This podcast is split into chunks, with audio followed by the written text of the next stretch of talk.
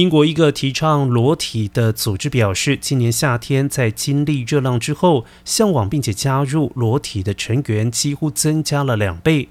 该组织表示，今年七月英国气温突破了四十度时，他们的成员从二十五人增加到七十人。该组织的创办人克里斯对此表示。当阳光普照时，人们更乐意脱掉衣服。